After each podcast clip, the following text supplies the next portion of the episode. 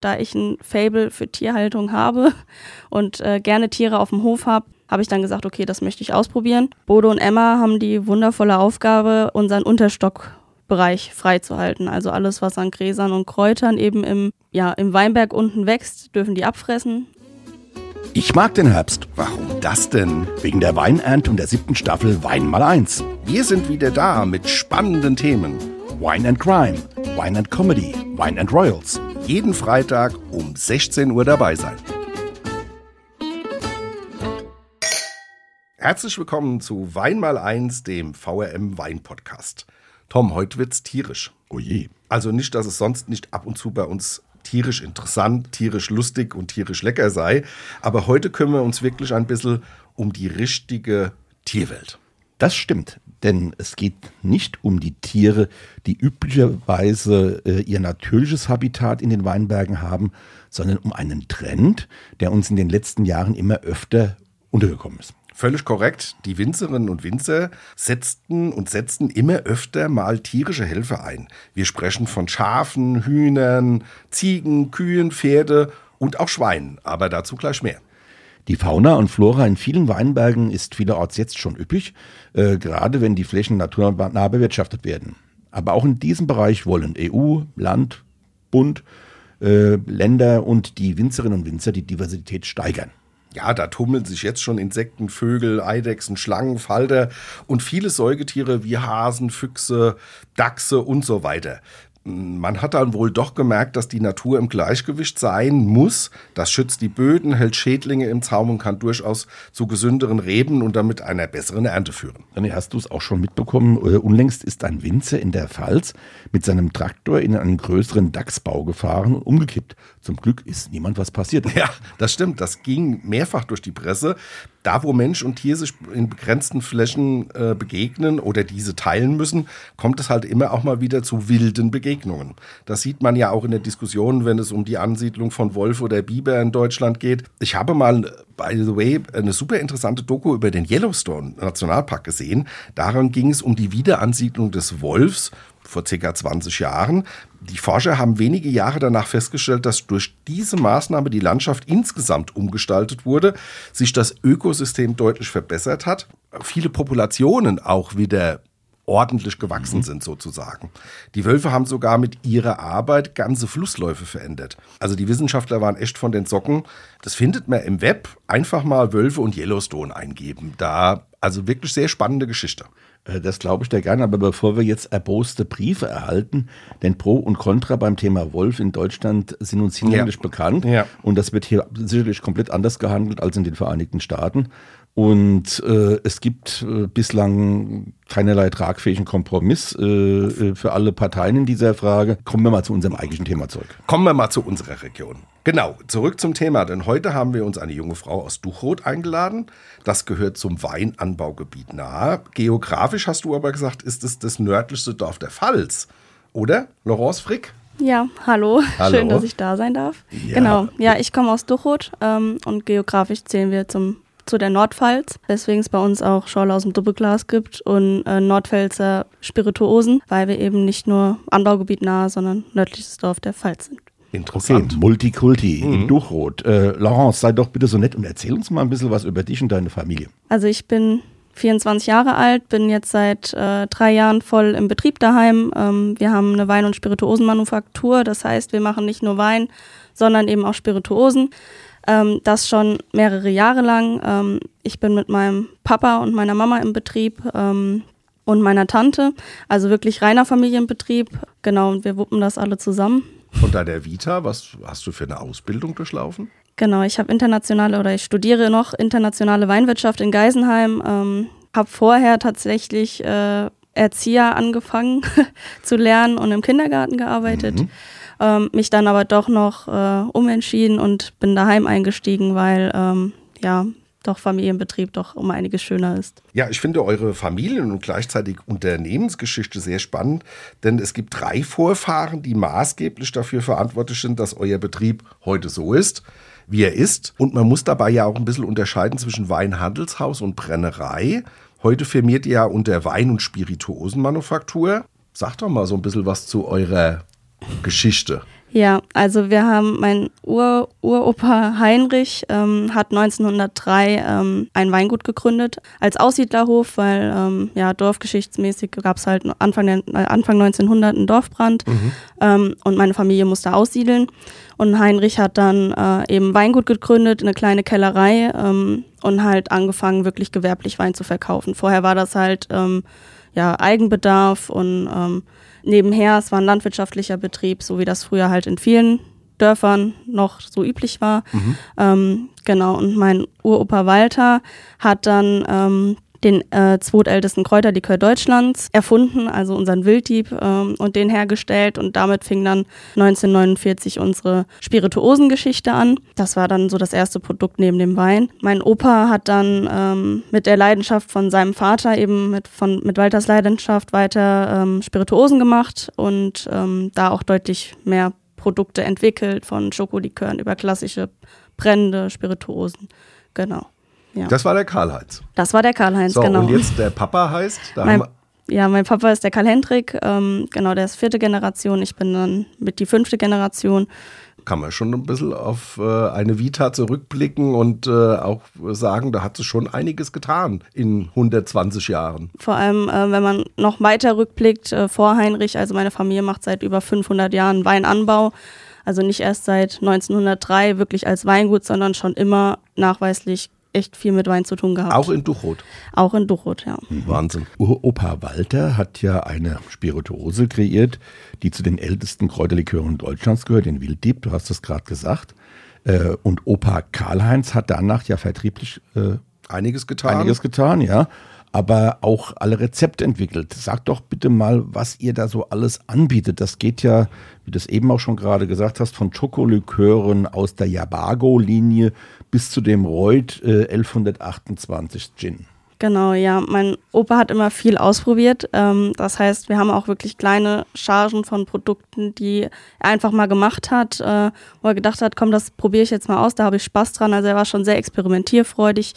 Das heißt, wir haben natürlich so Klassiker wie Dornfelder Likör Weinbergspfirsich, was jedes Weingut so, ich sag mal, standesgemäß irgendwo nebenbei als Produkt hat, auch eine Weinhefe, aber jetzt eben dann auch so Sachen wie seit 2011 unseren Gin oder ein Wodka, ein Trester, ähm, wir haben die Jabago-Linie, das ist so ein bisschen weg vom Regionalen, sage ich mal. Das ist, äh, sind wirklich Schokoliköre. In, in wie viel, da gab es, wie ich bei dir war, war ich erstaunt.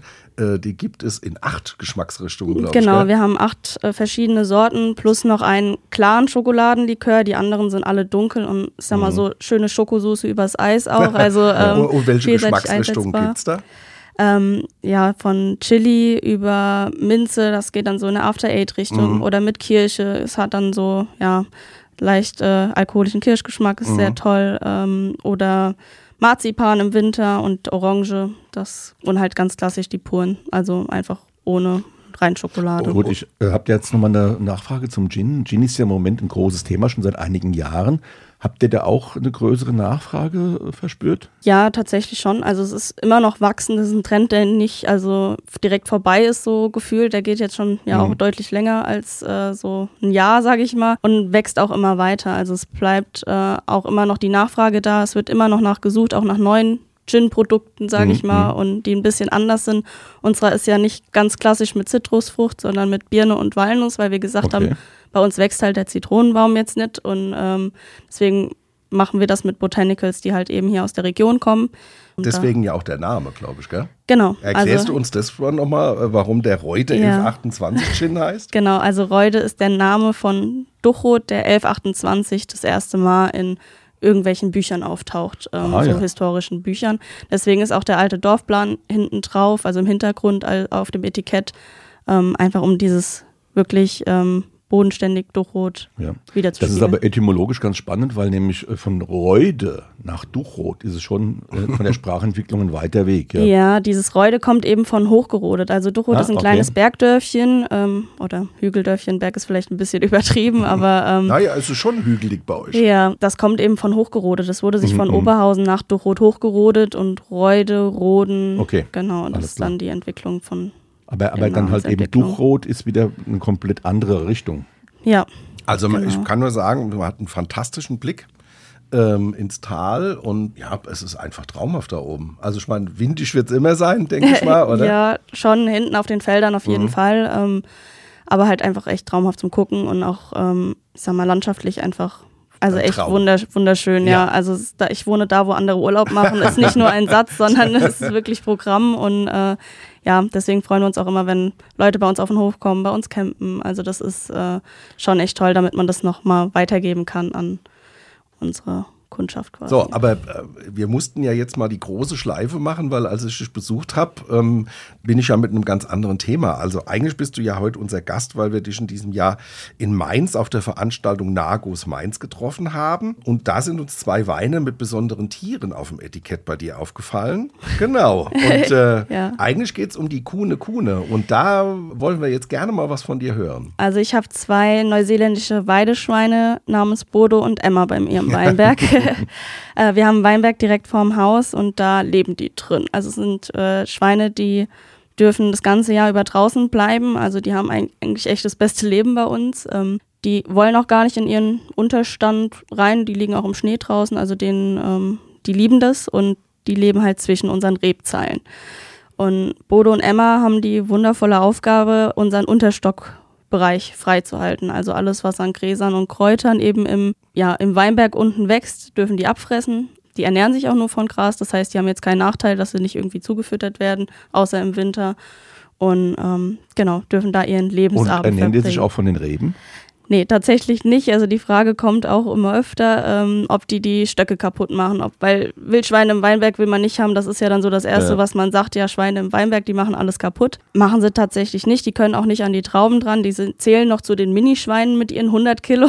Also ähm, Ja, sie sind klein, aber sie sind auch, da komme ich jetzt dazu, weil Kuhne Kuhne hat ja eine Bedeutung. genau, Kuhne. Die, ja, ja, sag mal. Kuhne Kuhne bedeutet übersetzt fett und rund, also auf Maori. Ja, also Maori, die kommen also eigentlich nicht aus Europa, sondern die kommen wo ganz anders her. Gell? Mhm, genau, die kommen aus Neuseeland. Also Mhm. die ähm, werden auch da teilweise in Weinbergen eingesetzt. Ob das wirklich wirtschaftlich genutzt wird oder zu repräsentativen Zwecken, weiß ich nicht.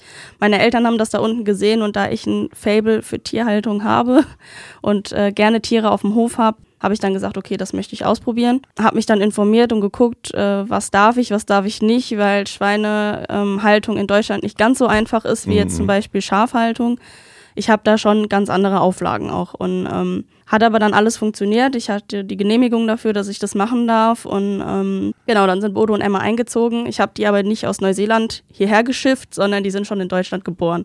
Die Rasse war Anfang der 70er Jahre fast ausgestorben. Da gab es nur noch eine ganze Handvoll ähm, Tiere weltweit. Ah, in Neuseeland auch. Ja, genau. Also Okay. weltweit ähm, gab es dann, glaube ich, um die acht Tiere noch und von diesen acht Tieren stammen jetzt alle, die es weltweit noch gibt, ab. Und ähm, war ein Riesenaufwand, diese Rasse zu erhalten. Und einen kleinen Beitrag dazu haben wir jetzt dann auch bei uns. Ähm, Aber die kommen ja, Bodo und Emma kommen nicht aus Neuseeland, sondern die sind aus Europa, gell? genau, ja, die Sag kommen. mal vielleicht da noch zwei Takte dazu. Ja, also Bodo und Emma kommen aus der Nähe von Thüringen und Dortmund. Mhm. Ähm, äh, BVB-Fan, aha. Genau. Die kommen von beide von Therapiebauernhöfen. Mhm. Also die äh, Rasse ist sehr friedlich und wird dann deswegen auch auf so ja, Therapiehöfen eingesetzt. Und Also ja. die lassen sich auch gut anfassen. Ja, also sind sehr verkuschelt. Okay. Was mich am meisten interessieren würde, funktioniert das denn? Also ich meine, Mhm. du, hast sie ja nicht nur gekauft, um damit zu kuscheln, dass der Bodo oder die Emma, je nachdem wer jetzt aus Dortmund kommt, mit gelb-schwarzem Fell äh, durch die Weinberge marschieren und sich freuen, wenn Dortmund drei Punkte holt, sondern Ja. äh, die sollen ja auch tatsächlich den Unterstock, die Unterstockarbeit machen. Genau. Funktioniert das? Ja, also die stehen bei uns auf 0,25 Hektar. Also Mhm. das schaffen die zwei auch ganz gut. Ich sag mal, alles was mehr ist, da bräuchte ich auch deutlich mehr Schweine. Da bin ich auch Mhm. relativ, also ziemlich realistisch, äh, was das angeht. Ähm, aber jetzt gut in so Jahren wie es wie dieses Jahr, wo es echt viel geregnet hat, das sind wir ja gar nicht mehr gewöhnt. Äh, da haben sie schon gut zu fressen. Da Mhm. kann es auch mal passieren, dass die eine oder andere Reihe nicht ganz runtergefressen ist. Aber ähm, trotzdem im Großen und Ganzen funktioniert es echt super gut und auch deutlich besser als mit meinen Schafen, die ich ja auch noch habe. Ja, das wollte ich, da wollte ich gerade drauf zu sprechen kommen. Also neben Bodo und Emma hast du jetzt hier aber auch noch bretonische Zwergschafe. Was sind das dann für Tiere und werden die auch im Weinberg eingesetzt? Mhm, Genau, mit denen hat meine Tierhaltung angefangen. Ähm, die sieht man ja auch immer öfter. Also auch bei Kollegen habe ich, äh, hab ich das schon gesehen. Auch an der Nahe werden die öfter eingesetzt. Das Problem, was ich mit den Schafen habe, ist, die sind halt Wiederkäuer und die legen sich halt auch öfter, öfter mal hin zum, ja, zum Wiederkäuen, um dann eben eine Pause im Weinberg zu haben. Die fressen halt nicht dauerhaft. Das ist bei den Schweinen halt schon, die liegen zwar auch nachts und schlafen die, aber sonst tagsüber sind die nur on Tour und sind am Fressen. Und, ähm, Fantastisches Leben. ja, genau. Könnte man neidisch drauf sein. Aber die ähm, Schafe jetzt so an sich, die sind halt, die stellen sich auch mal am Stock hoch. Das können Bodo und Emma aufgrund ihres Gewichts halt einfach nicht. Und äh, könnten dann auch an die Traubenzone dran mhm. und würden mir dann auch die Trauben anfressen oder anbrechen. Das heißt, da muss man schon ein bisschen gucken, wann man sie reinstellt. Mm, genau, ja. Bodo und Emma sind eigentlich das ganze Jahr über drin, außer während des Pflanzenschutzes. Mhm. Ähm, aber Sonst können die da immer raus und rein in den Weinberg, wie sie möchten. Also sie haben nebendran eine separate Weide, wo sie draufstehen und ähm, können dann halt eben auch dort in ihre Sule, ähm, alles, was das Schwein so braucht, haben die da dann zur Verfügung, auch ihr Fressen und Trinken. Und wenn sie möchten, dürfen sie dann in Weinberg rüber. Wie heißt nochmal der Schreihals bei den bretonischen Schafen? Als ich dich besucht habe, war ja, ja, eine, die nicht mehr aufgehört hat. Das hat Gründe, gell? Ja, die Oma. Die Oma, genau, die Oma. Die Oma, ja. Wir haben äh, eine Aue, die heißt Oma. Mhm. Ist äh, unser ältestes Schaf, die habe ich auch schon äh, gekriegt, als sie so alt war. Und ja, Oma schreit immer, wenn sie einen sieht, weil sie genau weiß, dann gibt es was Leckeres zu fressen oder ja. ein Äpfelchen oder irgendein Leckerli und das hat die ziemlich schnell geschnallt. Und, und der René hat nichts dabei gehabt. Skandal. Nee. nee ich wusste es ja nicht. Ja, genau. Ich habe mich nur gewundert, weil die war sehr aus. Äh, ja, aber René, Omas mögen dich. Ja, ja, wahrscheinlich. Ja, zumindest die von den bretonischen Zwergschafen. ja. Ähm, kennst du denn auch noch, also hast du ja schon eben auch mal gesagt, ähm, Kolleginnen ähm, aus der Region, wo auch Tiere eingesetzt mhm. wird? Da gibt es ja auch ein namhaftes Weingut. Ich habe zufällig gestern gerade ein Video gesehen ja. äh, von dem Weingut. Das fand ich auch spannend, weil die Tiere, die da eingesetzt werden, die sind ein bisschen größer, gell? Genau. Ähm, ja, Prinz Salm ist so eins von den namhaften Weingütern, was du, glaube ich, meinst. Mhm. Ähm, die nutzen Kühe tatsächlich im Weinberg über den Winter. Ähm, genau, dann, wenn halt eben kein Laub mehr äh, an den Reben ist, auch zur Beweidung. Mhm. Und ähm, Düngung? Genau, ja, Düngung gehe ich auch mal von aus. Ich glaube, hinterher werden Hühner geschickt. Bin mir nicht ganz sicher, ich habe selber noch nie persönlich mit ihnen gesprochen, aber so was man auf Social Media ähm, so sieht, ähm, werden dann die Hühner hinten dran geschickt oder können hinten dran geschickt werden. Die scharren dann eben die, ähm, die Fladen auch Die Fladen auseinander, genau. Düngen selbst nochmal? Düngen selbst nochmal, ja, genau. Mhm. Und sonst gibt es äh, Weinguttees in Auen, die haben zum Beispiel die kleinen, äh, gleichen bretonischen Zwergschafe wie mhm. ich. Ähm, Bertram Baltes von der A die haben auch äh, bretonische Zwergschafe. Also diese, diese Rasse an Schafen, die sieht man immer öfter. Weingut mhm. Gellweiler zum Beispiel, die haben Schwarzkopfschafe in den Weinbergen, die mieten die sich zu und nehmen sie dann wirklich zum Entlauben. Also das hat dann nochmal einen anderen äh, Mehrwert für die Weinberge, sage ich mal, als jetzt meine kleinen, die wirklich eigentlich für den Unterstock auch da sind. Ja, also es gibt mittlerweile echt viel. Ähm, auch Laufenten werden in Südafrika zum Beispiel eingesetzt im Weinberg, ähm, um halt eben ja, Schädlinge rauszufressen und die ernähren sich auch teilweise von Gras. Ähm, also da gibt es schon ganz schön viel, was man machen kann. Ja, ja. Aber es ist halt auch so, du hast es vorhin schon mal bei den Schweinen anklingen lassen, so riesig große Flächen, also äh, ist das auch, sagen wir mal, für, für eine 10 Hektar oder, oder 15 Hektar Betrieb geeignet? Weil bei dir, du hast vorhin die Zahl 0,25 Hektar für zwei Schweine. Man könnte es theoretisch machen, aber man bräuchte viel mehr Tiere. Ja, also man bräuchte viel, viel mehr Tiere und hat dann auch nochmal andere Auflagen einfach. Mhm. Also bei den Schafen ist man da schon das ist halt einfacher umsetzbar, mhm. auch in größeren Herden. Ähm, bei Schweinen wird das Ganze dann schon schwierig, wenn die in einem Weinberg irgendwo sein müssen, der keine Adresse hat. Bei mhm. uns ist das Glück, dass der Weinberg direkt am Haus ist und dadurch eine Adresse hat, eine Anschrift. Der, die Weide hat eine Anschrift. Also, ja. Es ist absurd, es ja, klingt absurd und es ist auch sehr absurd, aber mhm. Ja gut, Deswegen das wird René Amt muss ja also wissen, wo, wo, wenn da irgendwas vorkommt oder wenn es eine Kontrolle Nein, ich glaube, ja, glaub, es geht überwiegend auch um das Thema Schweinepest und sowas. Ja, genau. ja eben. So. Äh, ja, auch das und, und den Eintrag von, dass äh, kein Kontakt ja. zwischen Wild mhm. und, und Hausschweinen genau. passiert. Unser Weinberg ja. ist, oder auch die Koppel ist mit einem doppelten Zaun mhm. umzäunt. Ähm, das muss man halt alles leisten können. Bei den Schafen stecke ich einen Steckzaun und fertig mhm. ist die mhm, Sache. Mhm, funktioniert bei den Schweinen halt eben nicht so einfach. Und das ist halt okay. auch das, was es auch nicht massentauglich macht. In Neuseeland wiederum ist das eine ganz andere Sache. Da zählt halt kein europäisches Schweinegesetz. Ich weiß mhm. nicht, was da die Auflagen sind, da ist es wahrscheinlich einfacher. Ähm, wobei es in der Champagne auch ähm, jetzt anscheinend seit letztem Jahr kam, Anfang des Jahres war das in der Weinwirtschaftszeitung, ähm, werden auch Schweine versuchsweise schon eingesetzt in Weinbergen ja, Bodo und Emma leben bei uns jetzt seit drei Jahren und machen das. Also wir sind wohl die Ersten in Deutschland, bei denen das dann auch Ja, eingesetzt gutes. Stichwort. Ja, genau. Jetzt komme ich zu einer ganz anderen Frage. Also, du hast ja mit dies Bodo und Emma und deinen Tieren ja schon einen beachtlichen medialen Aufschlag gehabt. Äh, Marketing technisch, also ist das schon ganz nett für euch, dass Bodo und Emma da sind. Also hoffen wir jedenfalls. Und wer war denn mal alles schon vor Ort, außer äh, René, meine ich jetzt? Also angefangen hat es tatsächlich mit der Allgemeinen Zeitung, da war der Herr Krupp bei uns, ähm, Ah, beziehungsweise der ist Kollege Krupp kennen wir gut. Genau, Auch äh, gut, ja. Der ist bei uns vorbeigefahren und fand es so cool und hat äh, mich angerufen und gefragt, ob er was drüber schreiben darf und ob ich ihm was zu erzählen kann, weil wenn man vorbeifährt und Schweine im Weinberg sieht, weiß man Ja. erstmal gar nicht so, was die da sollen. ähm, genau, dann Nee, war man, da ein man hat wahrscheinlich eher Angst, die machen da was kaputt. Genau, ja, ja. Oder man, man muss auch zweimal hingucken, weil die sind halt schon sehr wollig, die beiden. Also sehen Ja, jetzt ja. nicht aus wie so ein normales Hausschwein, sondern sind halt schon auch von ihrem Aussehen her ein bisschen anders als normale Schweine. Ähm, genau, da war der Artikel in der Zeitung und dann hat das SWR angerufen, sie möchten gerne einen Radio- und einen Fernsehbeitrag äh, drehen von ja, so knapp drei Minuten. Ähm, die sind dann gelaufen ähm, und dann daraufhin hat mich dann das Sat 1 äh, Fernsehen 1730 live Mhm, angerufen mhm, mhm. und die haben auch nochmal einen Beitrag drüber gemacht. Ja, Also Bodo und Emma sind jetzt äh, voll, das sind die Mädchenstars. ja Hast du schon genau. Autogrammkarten geben lassen? Das wäre jetzt Nee. meine nächste Frage. nee, noch nicht. Äh, genau, kommt vielleicht noch. Nee, aber sie genießen das auf jeden Fall, dass seitdem doch dann mehr Leute auf den Hof kommen Mhm. und na, äh, nach ihnen gucken. Die meisten haben dann auch irgendwie eine Möhre oder so dabei. Das finden die ganz super. Ja, das glaube ich. Und ähm, genau, also Aber- es war aber- tatsächlich Zufall, dass die auf uns aufmerksam geworden sind. Also wir haben jetzt keine Zeitung angeschrieben und sagt, hier, Ja, ja. schreibt mal was so, Ja. ähm, sondern Nein, tatsächlich. aber ich meine, ich bin ja selbst äh, Journalist äh, äh, über vier Jahrzehnte, auch also um die, nee, über drei Jahrzehnte, ich will mich nicht älter machen als ich bin, bei der AZ als Redakteur gearbeitet. Mhm. Und das sind natürlich super Themen für einen Journalisten, ja. Also wenn, Mhm. vor allem, wenn man mit wachen Augen wie der Kollege Krupp durch die, äh, die Region fährt und auf einmal sehe ich, also wenn ich so, so wollende Schweine im, im, im Weinberg sind, ich hätte auch sofort angehalten und sage, wem gehören die, mit, mit wem muss ich da reden, ja. Mhm. Ja. Tolles Thema. Ja.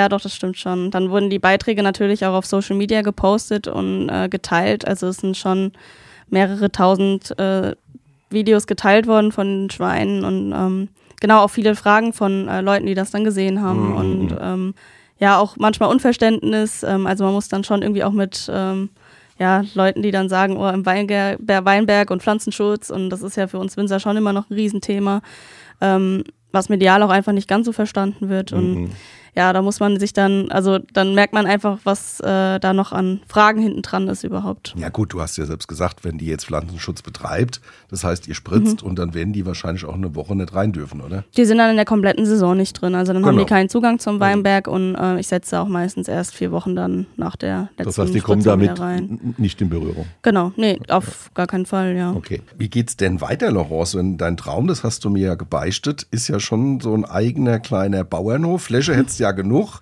also Platz Ja. wäre da.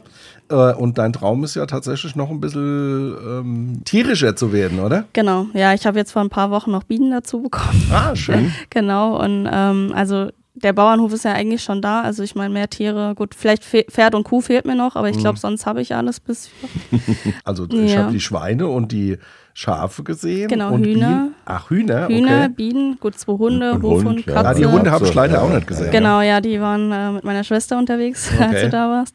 Ähm, also so eigentlich Hasen haben, hat mein Bruder noch, also wir sind schon, also wir haben schon viele Tiere mittlerweile. Und ähm, das soll noch ein bisschen, ja, ich sag mal, besuchertauglicher werden, also dass Mhm. Man sich das auch nochmal ein bisschen besser angucken kann. Ähm, Aber das, du, wir damit du, arbeiten. du, du planst es aber auch schon funktional. Also ich meine, die Bienen, die hast du ja auch nicht zum, zum Selbstzweck da, sondern Mhm. äh, ich gehe mal davon aus, Honigproduktion ist da angedacht. Mhm. Fließt das auch in, in eure Liköre mit rein? Genau, das ist so äh, ein bisschen der Plan. Ich würde gern äh, einen Honigschnaps machen ähm, oder vielleicht einen Gin mit Honiginfusion. Da sind wir noch ein bisschen am, oder bin ich noch am überlegen. Ich meine, die Bienen, äh, nächstes Jahr gibt's den ersten Honig, dann kann ich mal eine Test, äh, äh, Testprodukte starten ähm, und dann eventuell auch den Wachs vielleicht zu benutzen, um irgendwie ein cooles Etikett zu machen mhm. oder äh, ein Wachssiegel drum zu machen, aus Bienenwachs dann halt, okay. um es eben als natürliches Produkt zu haben. Hast du eine Ausbildung dann als Imkerin gemacht oder hast du, die, hast du dir Fachwissen angeeignet? Weil das mhm. kann man ja nicht einfach so machen. Ich kann jetzt einfach einen Bienenkasten da hinstellen und sagen, so, morgen gehe ich da hin und hole mir den Honig raus. Ne? Ja, genau. Nein, das geht leider nicht. Ich habe einen Imkerpaten, also von. Ähm, Vom mein, Verband, gell? Genau, ich, hab, ich mhm. bin in einem Imkerverein und habe auch einen Imkerpaten, also einen Altimker, der ja, über 30 32 Völker hat und der mich so an die Hand nimmt jetzt übers Jahr. Ähm, deswegen, ich habe auch erstmal nur ein Volk, mhm, mhm, um halt eben zu gucken, ähm, wie das so ist mit einem Bienenvolk und ähm, genau. Okay, ja. das, wär, das machen die Imker nämlich ganz cool. Das mit der Patenschaft mhm. finde ich prima. Das habe ich jetzt schon ein paar Mal ja. gehört, weil ich auch eine Arbeitskollegin hatte, die sehr, sehr aktiv da war und selbst auch Patenschaften, mhm. weil die mhm. sehr lange das schon gemacht hat. Ähm, und da bin ich aber auch nochmal beim Thema Verantwortung. Das wollte ich nämlich jetzt nochmal sagen. So schön die Tierwelt ist, ich habe selbst Haustiere, wir haben einen Hund und eine Katze und du wirst mir beifügen, beipflichten, es ist immer Verantwortung und Arbeit. Ja. Und momentan ist es leider so, dass die Tierheime in Deutschland überquellen von Tieren, die angeschafft werden und für die dann keiner Verantwortung übernimmt. Genau. Und das ist mir wichtig, heute auch da nochmal zu sagen, bei allem Spaß, Mhm. den man mit Tieren hat. Aber es ist Arbeit und Verpflichtung. Und Mhm. jeder, der sich eins anschafft, der sollte sich wohlweislich überlegen, ob er die Verantwortung so lange tragen kann, bis das Tier halt nicht da Ich gehe da auch nochmal weiter. Tiere sind ja auch ein, ein beliebtes Weihnachtsgeschenk oder Geburtstagsgeschenk. Auch liebe Eltern, Omas, Tanten und wer auch immer, überlegt euch das gut, ist der Sohn, Tochter, Enkel, Patenkind, was auch immer, tatsächlich in der Lage, äh, sich um dieses Tier aufmerksam zu kümmern und weil nämlich alles andere Artgerecht auch. ja, auch artgerecht. Äh, und Alles andere endet dann tatsächlich im Tierheim oder an, dem, an der Autobahn, äh, am, am, am Ja, Pfosten werden die angebunden. Ja. Ja. Äh, Ja. Ganz schrecklich. Äh, das heißt also auch hier bitte aufpassen und das ist ein, ein, gut, dass der René das nochmal angesprochen hat. Tiere haben heißt auch verantwortlich sein. Und äh, in deinem Fall habe ich da allerdings keine Bedenken, weil so wie wir dich kennengelernt haben, deine Tiere liegen dir, denke ich, auch schon sehr am Herzen. Ja, doch, auf jeden Fall. Und ähm, die werden mich auch noch die nächsten 15 Jahre mal mindestens begleiten. Also Bodo Mhm. und Emma können über 20 Jahre alt werden. Wessen man sich ja auch eigentlich nicht bewusst ist, weil so ein äh, Schwein, was, äh, ich sag mal, für die Fleischproduktion in Deutschland gehalten Ein wird, halbes die Jahr. haben halt nicht so eine lange Ja, Lebenserwartung. Also theoretisch schon, aber äh, praktisch halt nicht. Ja. Und ähm, Was mich noch interessieren würde, weil du hast gesagt, die fressen den ganzen Tag. Werden die immer Kuhne Kuhne? Also werden die immer dicker und fetter? Oder, oder ist, Ja. da, ist das biologisch so, dass die zwar den ganzen Tag fressen können, aber dann ein Endgewicht erreichen und gut ist?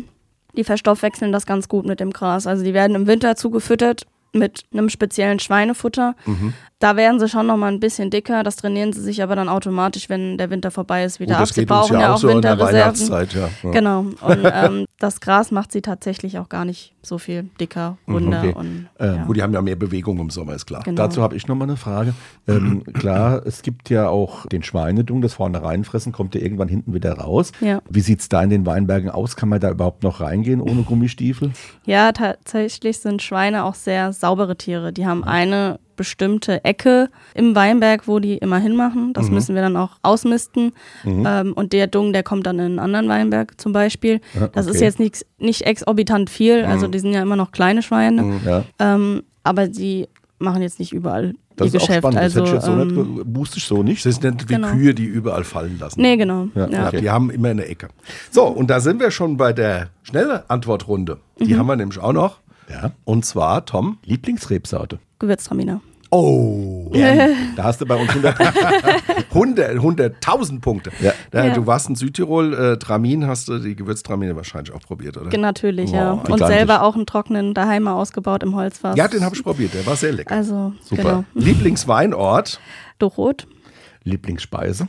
Brezel mit Spundekäse. Ui.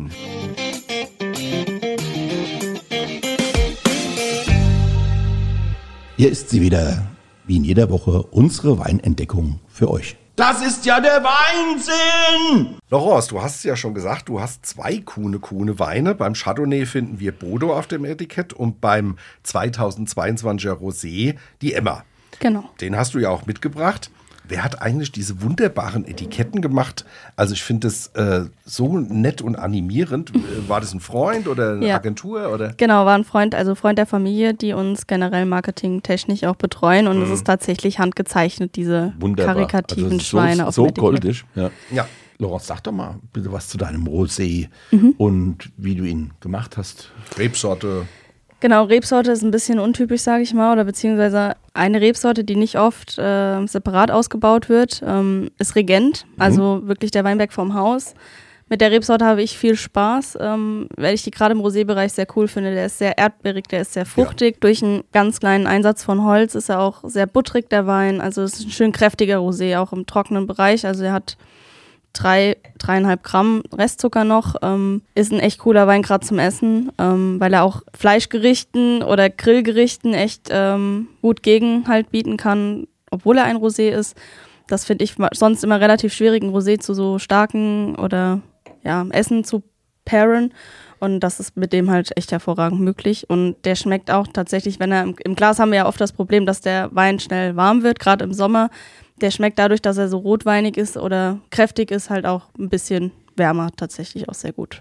Ja, Ja. ich wollte noch eine Frage stellen, aber ich habe jetzt so Mundwasser, wir, wir, die Stelle steht gleich. Wir lassen jetzt erstmal die Luft Nee, aus dem Glas. genau. Herr Kapellmeister, bitte der Remo auf die Asche. Wohl. So, Also Farbe schon mal Bombe. Sieht, äh, wie könnte man sagen, ist ein ähm, ein erdbeeriges. ja, so. Himbeertönchen. Helles ne? Rubinrot. Ja, genau. Ja, und in der Nase finde ich auch, ich finde schon ein bisschen Regent, dieses Pflaume, Ja. Erdbeeren, Kirsche. Aber Erdbeer hat ja total viel. Also Ja, ja, ja. Laurence bin ich ganz bei der Laurence. Ein Wunderbarer Erdbeerduft. Ja, auch so ein bisschen Joghurt.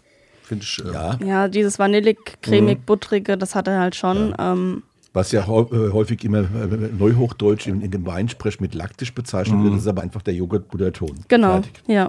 Maul voll Wein, sehr animierend, sehr bärisch und würzig, auch am Gaumen. Und der Tom hat auch noch äh, etwas gefunden, wo wir gesagt haben, das finden wir eher selten, aber wir haben es gefunden. Nelke. Ja, wir fanden ein bisschen Nelke hat er. Ah, okay, Und ja. insofern ist es ja für Speisen, die auch ein bisschen Röstaromen haben, Mhm, ähm, genau. ein guter Partner. Das, äh, wie du schon gesagt hast, kann mit Power Also, dagegenhalten. man, muss, man muss wirklich sagen, ähm, das ist schon so eine Persönlichkeit als, als, als Rosé oder als Weißherbst, weil einfach dieser Wein einen schönen Bums hat, einen schönen Körper hat, in verschiedenen, auf verschiedenen Sätteln reiten kann. Ja? Das heißt Genau, also, der ja. ist eben der Sundowner auf der Terrasse genauso wie der Begleiter zum Menü. Und jetzt bin ich direkt schon bei meiner Frage. René, was essen wir denn dazu? Also ich habe mir mal gedacht, dass das auch ein toller Wein zu einer Tapas-Fischplatte wäre mit so einer Mischung rohe, marinierten, frittierten Meeresfrüchten oder wenn es äh, ein bisschen edler sein muss, Sashimi vom Thunfisch finde ich ähm, Ja. toll. Ich finde so Weine passen auch zu asiatisch angehauchten äh, Themen ganz gut, passen aber auch zu frittierten Gerichten. Da hat er die Kraft. Äh, Werte, Tom? Ja, er hat 12,5 Volumenprozent Alkohol, er hat 6,7 Gramm den Liter Restzucker und 4,7 Gramm Säure und der Preis äh, sensationelle 8,95 Euro. Genau, und jetzt komme ich noch zur Frage. Landschaftlich und kulinarisch ist die Gegend und Duchrot ja immer eine Reise wert. Und wer Emma Bodo Laurence und ihre Familie mal persönlich kennenlernen will, der hat an folgenden Terminen die Gelegenheit dazu. Ihr macht ja so eine Afterwork-Nummer. Macht ihr dieses Jahr da nochmal was? Genau, also wahrscheinlich ähm, der letzte Donnerstag und Freitag im September gibt es dann so hoffentlich schon Fedi und dann gibt es Fedi, Zwiebelkuchen, ganz klassisch, Afterwork, Donnerstag und Freitag. Fedi.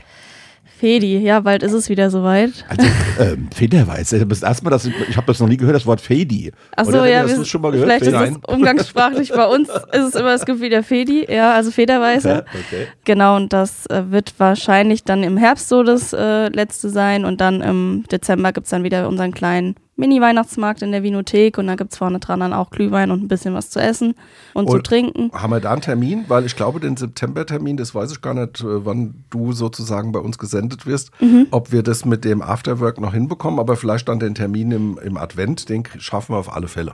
Ist noch nicht ganz klar, der Termin steht immer, wir sind immer sehr spontan mit unseren äh, Veranstaltungsterminen. Also dann- Einfach dann- auf der Homepage nachschauen, da steht sagen, immer alles. Dann bitte spontan nachgucken auf der Homepage, wenn ihr ähm, den kleinen Weihnachtsmarkt dann auch besuchen wollt. Genau. Duchrot kann man auch noch schön ein bisschen spazieren gehen. Auf jeden Ähm, Fall, ja. Immer eine Reise wert.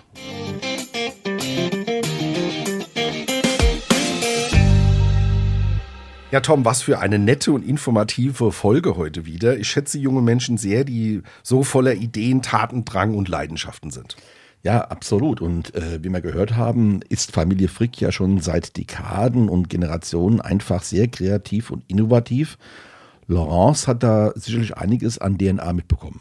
Ja, und Tiere im Weinberg ist einfach ein sehr schönes Thema. Und ich habe gemerkt, dass ich mich da noch ein bisschen in das Thema einarbeiten möchte.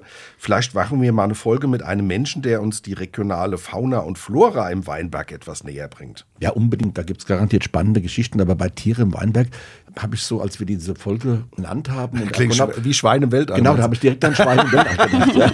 Aber gut, äh, jetzt seriös äh, wieder zurück zu den spannenden Geschichten Fauna und Flora. Also wenn man beispielsweise mal die Lage Höllenbrand bei Gundersheim nimmt, da wurde bei der Flurbereinigung darauf geachtet, dass Trockenmauern und Brachflächen erhalten bleiben. Mhm. Das kommt natürlich den Pflanzen, Insekten und Vögeln zugute. Und gerade der bedrohte Steinschmetzer sollte von den Maßnahmen dort sehr profitieren. Das war in früheren Jahrzehnten mit der Flurbereinigung komplett anders.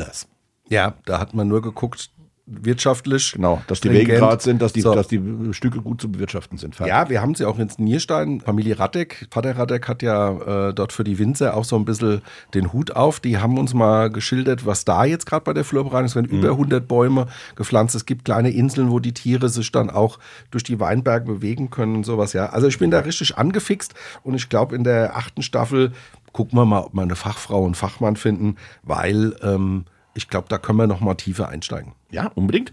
Ähm, so, liebe Hörerinnen und Hörer, das war's mal wieder für heute. Nächste Woche, gleiche Stelle, gleiche Welle, hieß es früher mal, äh, also Freitag 16 Uhr. Dann geht es um das Thema gekrönte Emanzipation. Warum gibt es eigentlich fast keine Weinkönige? Ja, das äh, glaube ich wird eine heiße Nummer, weil äh, wir da schon ganz verschiedene Positionen gehört haben zu dem ja. Thema. Wer uns erreichen will bis dahin, Fragen, Anregungen, ihr wisst ja, Mail an weinmal1.vrm.de und ja. Neue gibt, Newsletter. Ja, dann gibt es auch noch den neuen Newsletter. Äh, wenn ihr da interessante Informationen rund um den Wein haben wollt, die jeden Sonntag zu, in, zu euch in den E-Postkasten kommen, den Link findet ihr an der textlichen Beschreibung dieser Podcast-Folge. Also anklicken und sich informieren lassen. Wir freuen uns auf euch am nächsten Freitag und bis dahin sage ich einfach mal Gute. Gute. Weinmal 1 ist eine Produktion der VAM von Allgemeiner Zeitung, Wiesbadener Kurier, Echo Online und Mittelhessen.de. Redaktion Thomas Elke und René Hart. Produktion Theresa Eickhoff. Ihr erreicht uns per Mail an audio.vm.de.